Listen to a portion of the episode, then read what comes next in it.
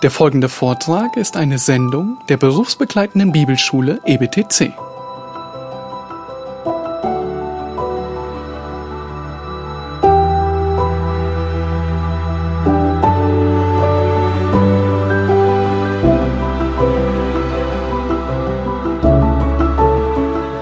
Äh, lesen wir noch Lukas 24,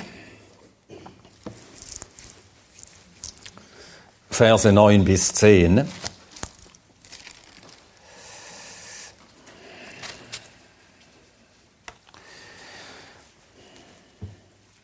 Lukas 24, 9 bis 10. Und sie kehrten von der Gruft zurück und verkündeten dies alles den Elfen und den übrigen allen. Es waren aber Maria Magdalena und Johanna und Maria, die Mutter des Jakobus, und die übrigen mit ihnen, die sagten dies zu den Aposteln und diese Worte erschienen vor ihnen wie leeres Gerede und sie glaubten ihnen nicht. Nun, wenn wir hier lesen, bekommen wir den Eindruck, Johannes und Petrus seien doch da gewesen. Es ist allerdings nicht äh, ausgeschlossen, dass Lukas einfach sagt, die Elfe, er meint einfach die Jünger. Und dann heißt es, Petrus stand auf und lief zu der Gruft. Dann denken wir, ja, aber das stimmt ja in der Chronologie, in der Chronologie nicht. Petrus ging doch vorher zur Gruft. Na, Lukas liefert diese Information einfach noch nach. Er sagt ja nicht, dass das äh, eins nach dem anderen in der Reihenfolge geschah. Er sagt einfach, Petrus ja, Petrus, er stand auf oder war aufgestanden und zur Gruft gelaufen. Ähm, das war natürlich zeitlich vorher geschehen.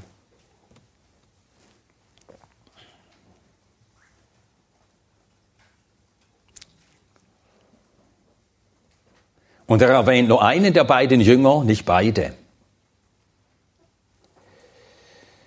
Und wann es zeitlich geschah, das sagt uns eben Johannes 20. Lukas listet einfach die Fakten auf. Und Johannes beschreibt den Verlauf etwas ausführlicher.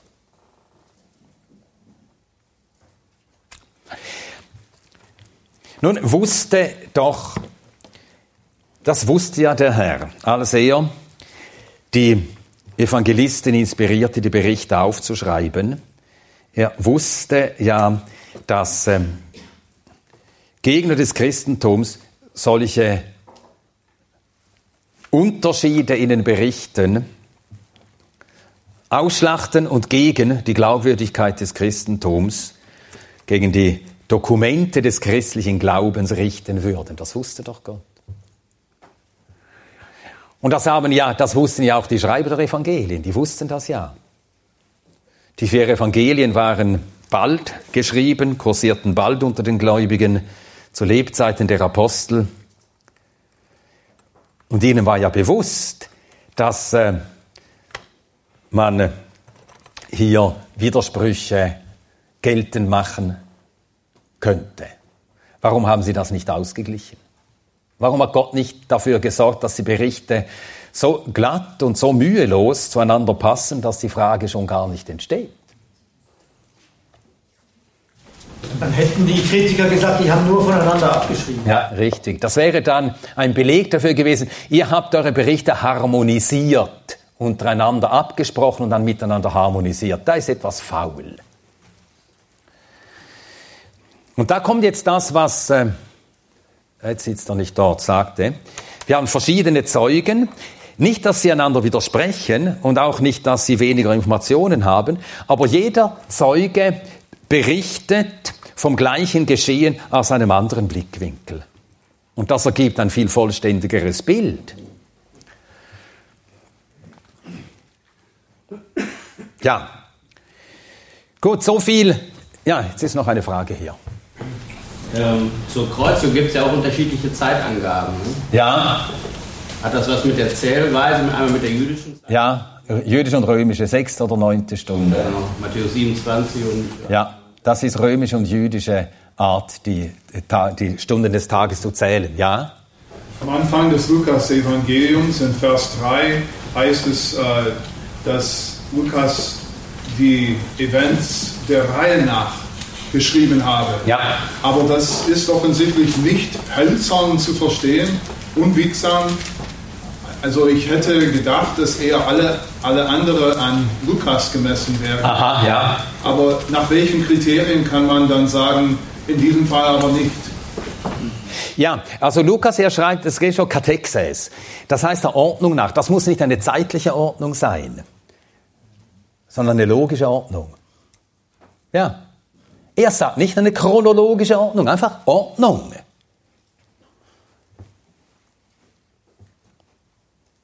Denn er ist offensichtlich nicht chronologisch.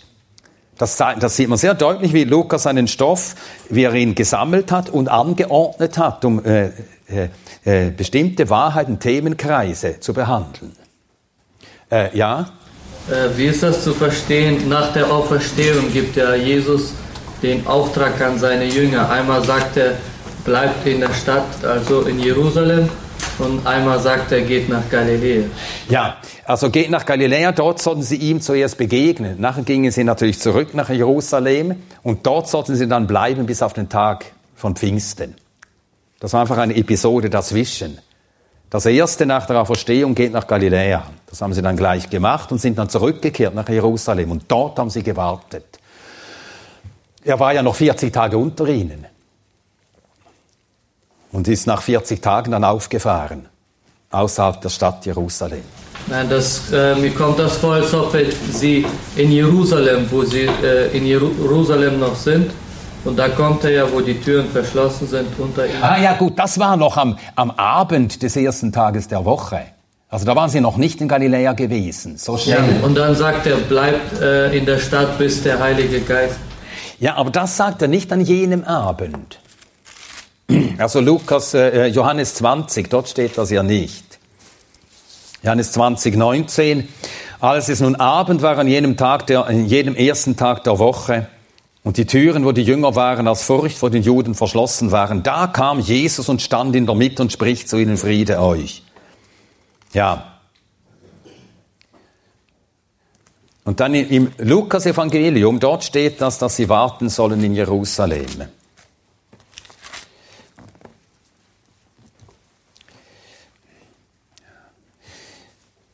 Ja, 24, 44 bis 49. Und das ist, da, ah, du meinst diese Stelle, also wo er ihnen erscheint. Ja. Und da steht, und siehe, ich sende die Verheißung meines Vaters auf euch, ihr bleibt in der Stadt, bis ihr angetan werdet mit Kraft aus der Höhe. Ja, ähm, nun, auch wenn er das hier schon sagte, widerspricht das ja nicht auch diesem anderen Befehl, dass, sie, dass er ihnen nach Galiläa vorausging und dass sie dahin dann gingen und ihm begegneten und dann zurückkehrten. Ja.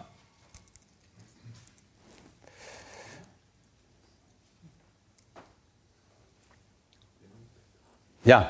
Ich habe nochmal eine Frage mit dem Umfassen der Füße. Ja. Maria Magdalena sollte ja nicht anfassen und die anderen haben ihn angefasst. Ja. Wie ist das? Gut, das zeigt dann mal zunächst, dass es zwei verschiedene Episoden sind. Also es sind wirklich zwei verschiedene Begegnungen.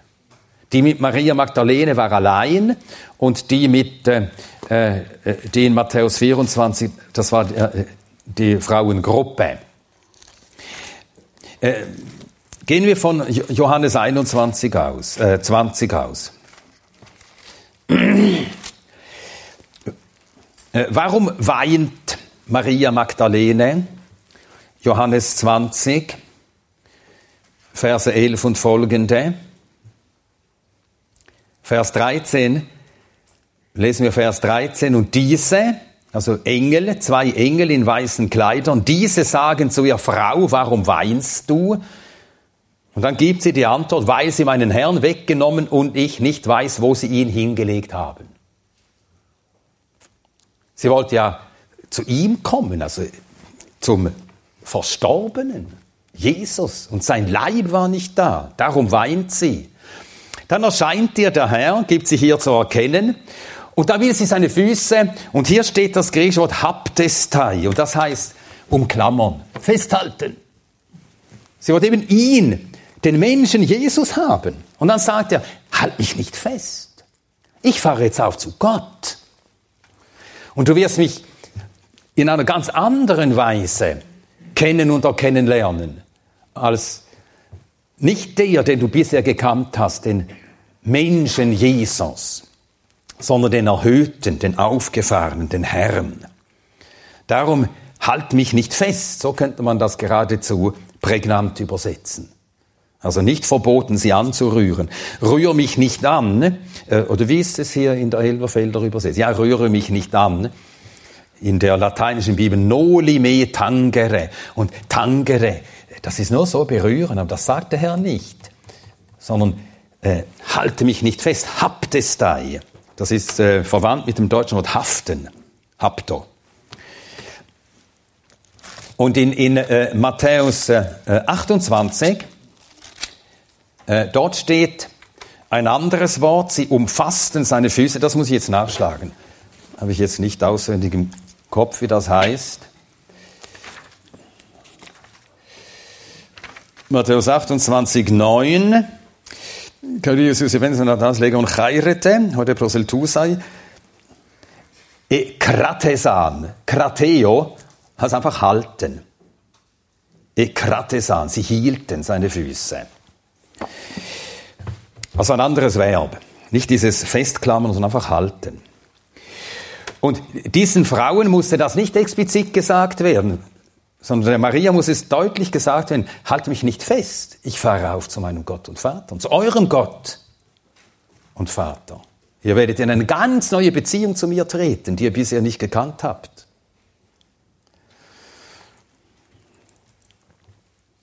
Ja. Also ich habe eine Frage auch zu Matthäus 28. Da steht ja, äh, dass es ein Erdbeben gab. Ja. Ähm, und dass dann der Engel kam. Ähm, und in den anderen drei Evangelien steht ja gar nichts davon. Und ich frage mich, äh, ob das war quasi ein natürliches Erdbeben war oder ein von Gott geschicktes Erdbeben. Ja, äh, das Erdbeben war äh, von Gott geschickt. Auf jeden Fall. Nun, äh, auch natürliche Erdbeben sind ja von Gott geschickt. Ein Erdbeben geschah, von Gott gewirkt. Und so hat Gott dies, so wie er bei der Kreuzigung, das hat ja auch äh, Matthäus festgehalten in Matthäus 27,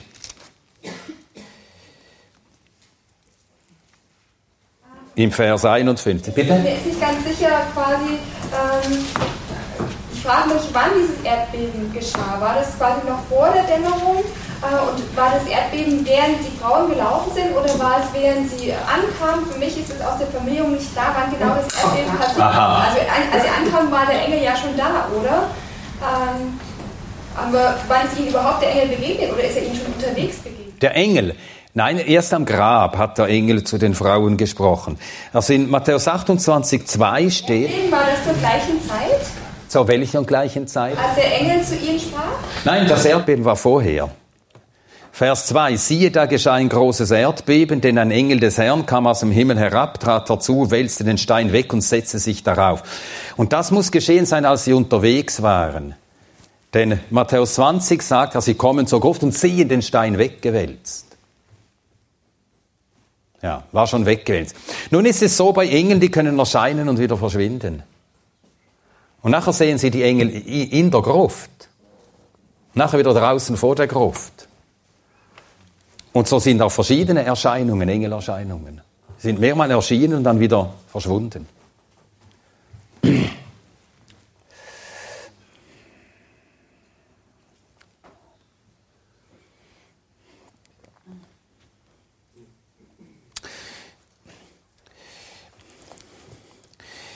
Ja, noch eine Frage.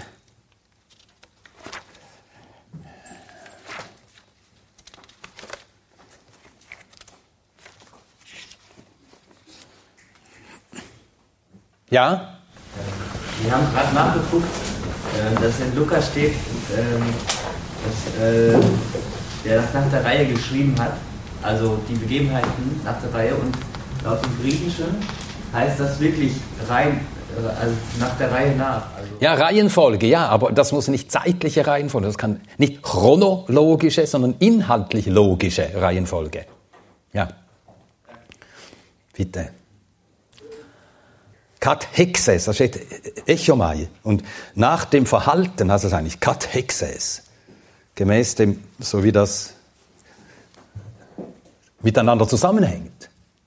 Und das kann eben zeitlich oder eben logisch gemeint sein.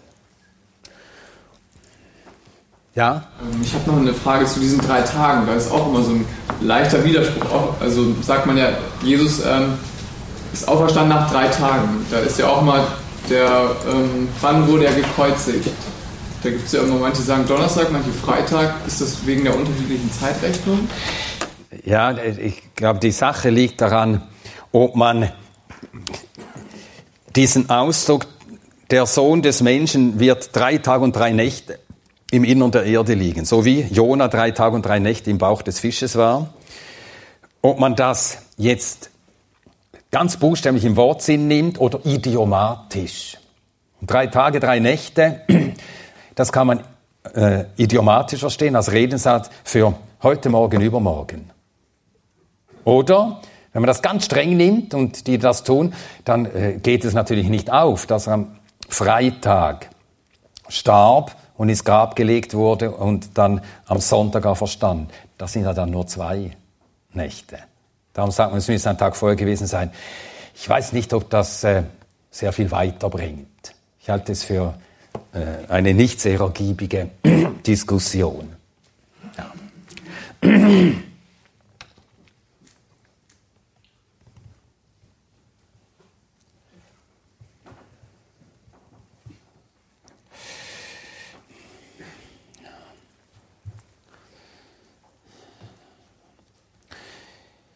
Ja, also Irrtumslosigkeit der Schrift und das heißt auch ohne Widersprüche. Gott kann sich selbst nicht widersprechen. Und wenn die Bibel Gottes Wort ist, dann sind in ihr keine Widersprüche. Siebtens, die Bibel ist klar und deutlich.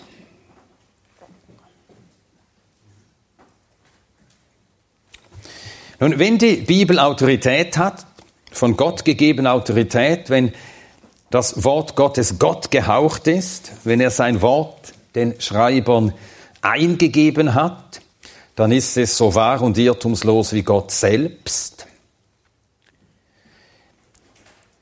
Wenn aber die Bibel nicht klar und deutlich ist, dann wird sie ihren Zweck und ihre Absicht nicht erfüllen können.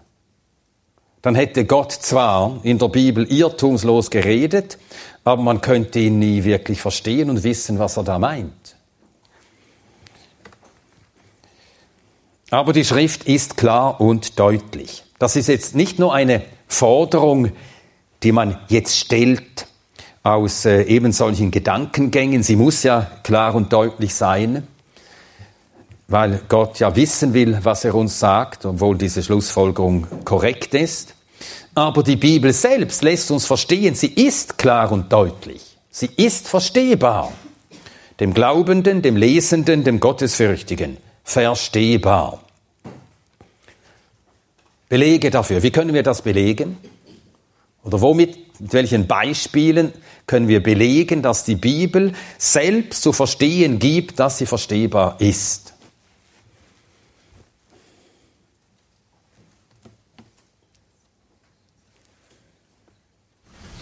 Ja, die Psalmen 19, 119 Psalm 119 und 19. und Psalm 19, ja? Woran denkst du an welche Aussagen? Nehmen wir Psalm 19, ist kürzer, haben wir schneller Überblick. Ja, das ist siebenfach geläutert. Bitte?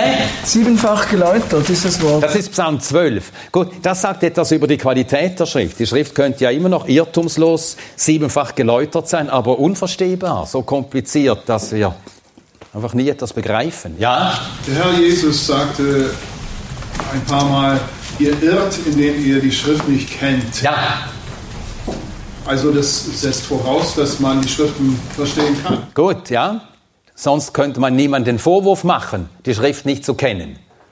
Ja, Reto? Psalm 19 steht, das Gesetz macht weise den Einfältigen. Ja, Psalm 19. Gut, ja, das Gesetz macht weise den Einfältigen. Oder denken wir an 5. Mose Kapitel 6. 5. Mose Kapitel 6. Verse 6 und 7. 5. Mose 6, Verse 6 und 7. Diese Worte, die ich dir heute gebiete, sollen auf deinem Herzen sein und du sollst sie deinen Kindern einschärfen und davon reden, wenn du in deinem Haus sitzt, wenn du auf dem Weg gehst, wenn du dich niederlegst und wenn du aufstehst. Wem ist das gesagt? Jedem Familienvater in Israel. Also nicht den Theologen, nicht den Spezialisten, nur, sondern jedem Familienvater in Israel. Und das bedeutet, jeder Familienvater in Israel kann die Worte Gottes aufnehmen, in seinem Herzen bewahren und sie lehren. Das heißt, sie müssen verstehbar sein, klar und deutlich sein.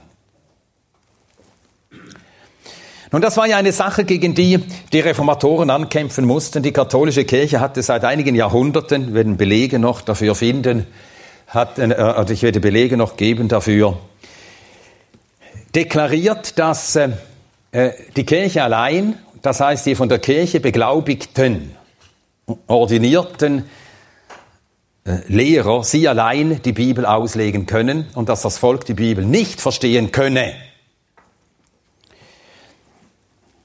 Und die Reformatoren waren ganz anderer Überzeugung, darum haben sie die Bibel ja übersetzt, damit jeder Mann sie lesen könne. Und es gibt doch dieses berühmte Zitat von Tyndale, dem englischen Bibelübersetzer. Und das lautet ungefähr so, also wer es besser kann, soll mich korrigieren. Ich habe es ja nicht aufgeschrieben. Er wurde beschimpft, weil er da die Bibel übersetzen wollte. Und dann sagte er, Gott wird es geben, eben durch meine Bibelübersetzung, dass jeder Junge, der in England hinter einem Pflug hergeht, die Bibel besser kennt als du. Und das sagt er einem Prälaten der katholischen Kirche.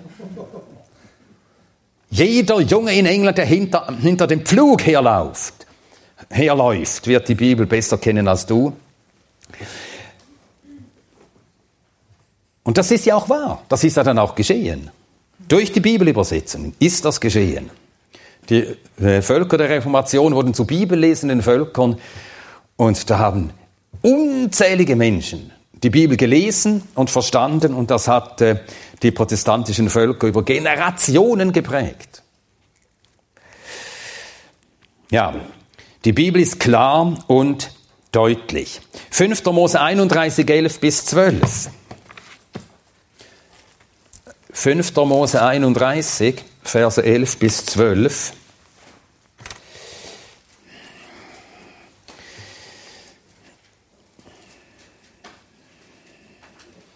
Hier gibt Gott die Anweisung. Zuerst lesen wir den Vers 9, 5. Mose 31, 9. Mose schrieb dieses Gesetz nieder und gab es den Priestern, den Söhnen Levis, die die Lade des Bundes des Herrn trugen und allen Ältesten Israels. Und dann Vers 12, versammle das Volk, die Männer und die Frauen und die kleinen Kinder und einen Fremden, der in deinen Toren ist, damit sie hören und damit sie lernen und den Herrn, euren Gott, fürchten. Und ihre Kinder, die es nicht wissen, die sollen es hören, damit sie den Herrn, ihren Gott, fürchten lernen. Also man sollte von Zeit zu Zeit das Volk versammeln und vor dem Volk Frauen, Männern, Kindern, den Fremden, allen dieses Wort vorlesen, damit sie lernen, den Herrn zu fürchten, ihn zu lieben und ihn zu gehorchen. Und das setzt voraus, dass man es verstehen konnte, dass es klar und deutlich war.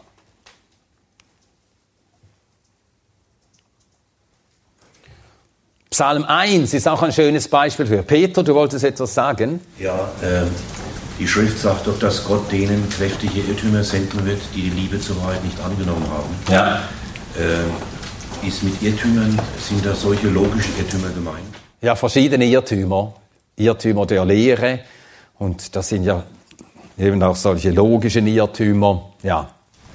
Weil dann würde das ja das erklären, dass vielleicht Gott sogar manches extra so schwierig geschrieben hat, weil ah. dann kann er es ja benutzen, um Irrtümer zu schicken. Mhm. Ja, die Bibel ist nicht, äh, ist nicht immer leicht, das werden wir auch sehen. Sie ist klar und deutlich, aber sie ist nicht immer leicht. Das gibt die Bibel auch selber zu. Aber sie sagt nicht unverstehbar. Manches, das Paulus schrieb, nicht alles, aber manches schwer zu verstehen. Aber nicht unverstehbar. Und die, die Schwierigkeiten in der Bibel, die Bibel ist klar genug, um uns zu erleuchten, dass wir, dass wir weise werden zur Errettung. Und die Bibel enthält Schwierigkeiten genug, um uns zu demütigen. Ja. Aber sie ist in ihrer äh, Botschaft, all das, was wir wissen müssen, ist sie klar, deutlich und klar. Psalm 1, Vers 2.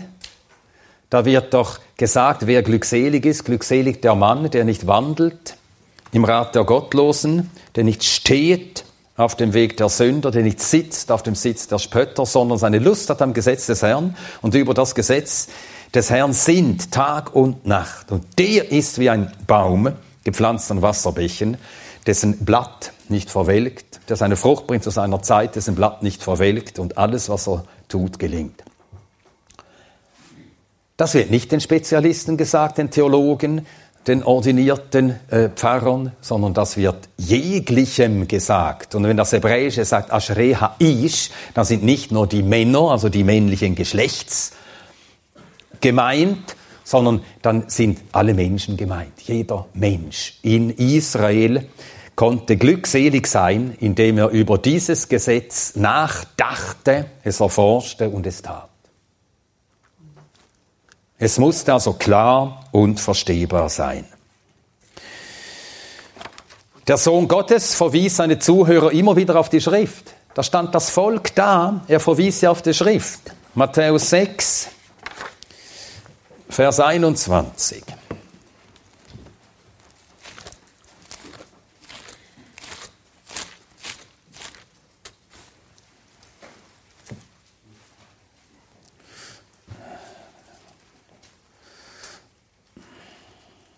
Nein, ich habe mir hier die, eine, die Stellenangabe falsch geschrieben. Lukas 10, 26.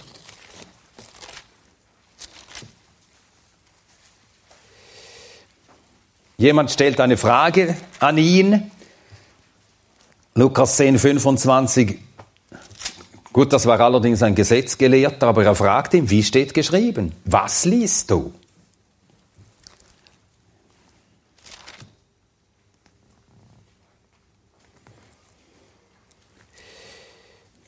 Paulus schreibt seine Briefe, Römer 1, Vers 7, allen Geliebten Gottes.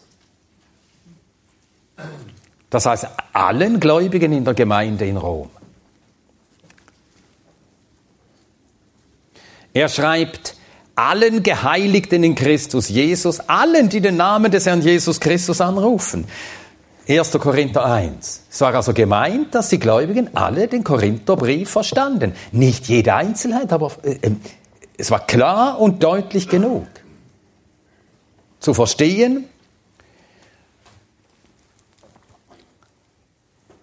In neutestamentlicher Zeit wurden die Schriften der Apostel der versammelten Gemeinde vorgelesen.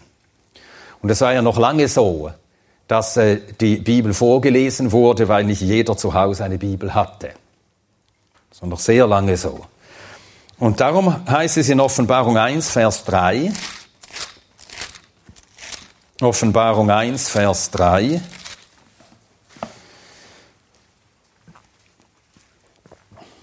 Glückselig, der da liest und die da hören die Worte der Weissagung und bewahren, was in ihr geschrieben ist, denn die Zeit ist nahe. Es heißt, jeder glückselig, der da, da sitzt und hört, wie die Offenbarung gelesen wird. Nun, wenn hier steht, jeder, der da liest, warum steht denn nicht der da vorliest? Lesen war im Altertum immer laut. Wenn wir das für uns jetzt so lesen, glückselig, der da liest, dann denken wir, ja, wir sitzen da und lesen so. Man hat im Altertum immer laut gelesen.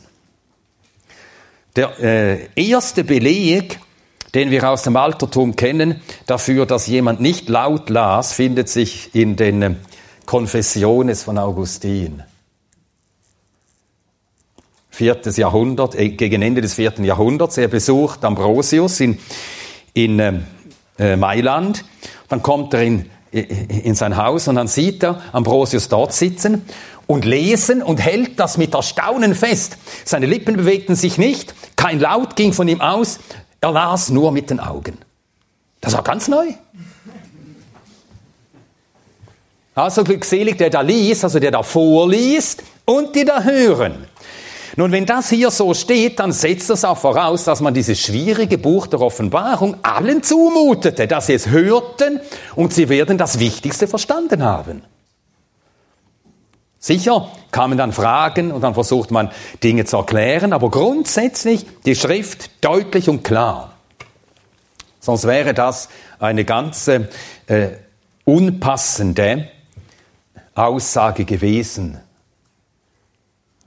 Offenbarung 1, Vers 3.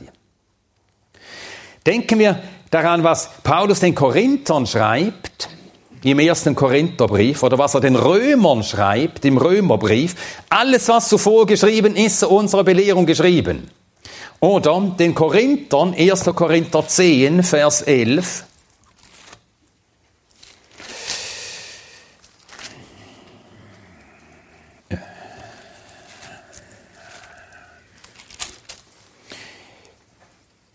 Alle diese Dinge widerfuhren jenen als Vorbilder und sind geschrieben worden zu unserer Ermahnung, auf die das Ende der Zeitalter gekommen ist.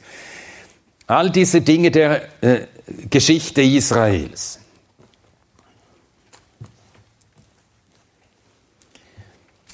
Und diese Dinge sind zur Belehrung auch der Heidenchristen geschrieben. Also offensichtlich rechnete Paulus damit, dass sie das auch verstehen konnten.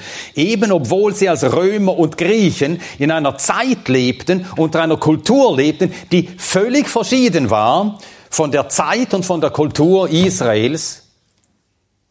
Und doch rechnete er damit, dass sie das verstehen auch wenn man nicht jede Einzelheit versteht. Die Schrift ist deutlich und klar. Sie wurde auch so geschrieben, damit man sie verstehen kann. Die Evangelisten, also die Verfasser der Evangelien, haben manchmal äh, Erklärungen gegeben, damit auch der Römer oder Grieche Dinge verstehen konnten, die typisch jüdisch sind. Zum Beispiel Markus 7, Verse 3 und 4.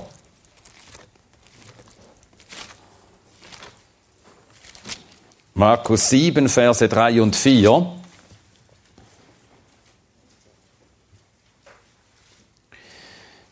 Da wird zuerst gesagt, Markus 7, Verse 1 und 2, und es versammelten sich bei ihm die Pharisäer und einige der Schriftgelehrten, die von Jerusalem gekommen waren, und sie sahen einige seiner Jünger mit unreinen, das ist ungewaschenen Händen Brot essen. Und dann kommt eine Erklärung, die nötig ist für solche, die das Judentum nicht kennen. Denn die Pharisäer und alle Juden essen nicht, wenn sie nicht mit einer Handvoll Wasser die Hände gewaschen haben und halten so die Überlieferungen der Ältesten. Und vom Markt kommend essen sie nicht, wenn sie sich nicht gewaschen haben und vieles andere gibt es, was sie zu halten übernommen haben. Waschungen der Becher und Krüge und Kupfergewässer und Liege, Polster. Also Markus schrieb das Evangelium so, dass ein Römer das Evangelium verstehen konnte. Die Schrift ist deutlich und klar. Auch wenn eben gewisse Abschnitte schwer sind. 2. Petrus 3, Verse 15 und 16. 2. Petrus 3, Verse 15 und 16. Und erachtet die Langmut unseres Herrn für Errettung, so wie auch unser geliebter Bruder Paulus nach der ihm gegebenen Weisheit euch geschrieben hat, wie auch in allen Briefen, wenn er in ihnen von diesen Dingen redet, von denen einige schwer zu verstehen sind, die die Unwissenden und Unbefestigten verdrehen, wie auch die übrigen Schriften. Ja, einige Dinge sind schwer. Schwer, aber nicht unverstehbar. Und beachten wir, nicht alles ist schwer zu verstehen, einige Dinge nur. Nicht einmal alles, was Paulus schrieb, behauptet Petrus, sei schwer zu verstehen, sondern nur einige Dinge, die Paulus schrieb. Also das meiste ist klar genug. Und darum sagt ja Mark Twain einmal, dass äh, er nicht Mühe hat mit den schwierigen Stellen äh, in der Bibel, die so oder anders erklärt werden und über die man viel streitet. Ich habe Mühe mit den Stellen, die nur zu deutlich sind. Tja, ja, das ist wahr. Was wir wirklich verstehen müssen jetzt für uns, ist klar und deutlich. Und Petrus sagt hier, wenn jemand die Schriften verdreht, dann liegt das nicht an einem Mangel der Schriften, sondern dann liegt das an einem Mangel der Leser. Die haben sich nicht bemüht, kennenzulernen die Bibel. Sie hätten sie besser kennen können. Dann wären sie nicht unwissend gewesen.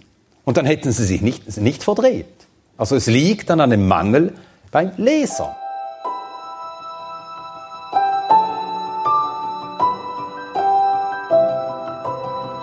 Diese Sendung war von der berufsbegleitenden Bibelschule EBTC. Unser Ziel ist, Jünger fürs Leben zuzurüsten, um der Gemeinde Christi zu dienen. Weitere Beiträge, Bücher und Informationen findest du auf ebtc.org.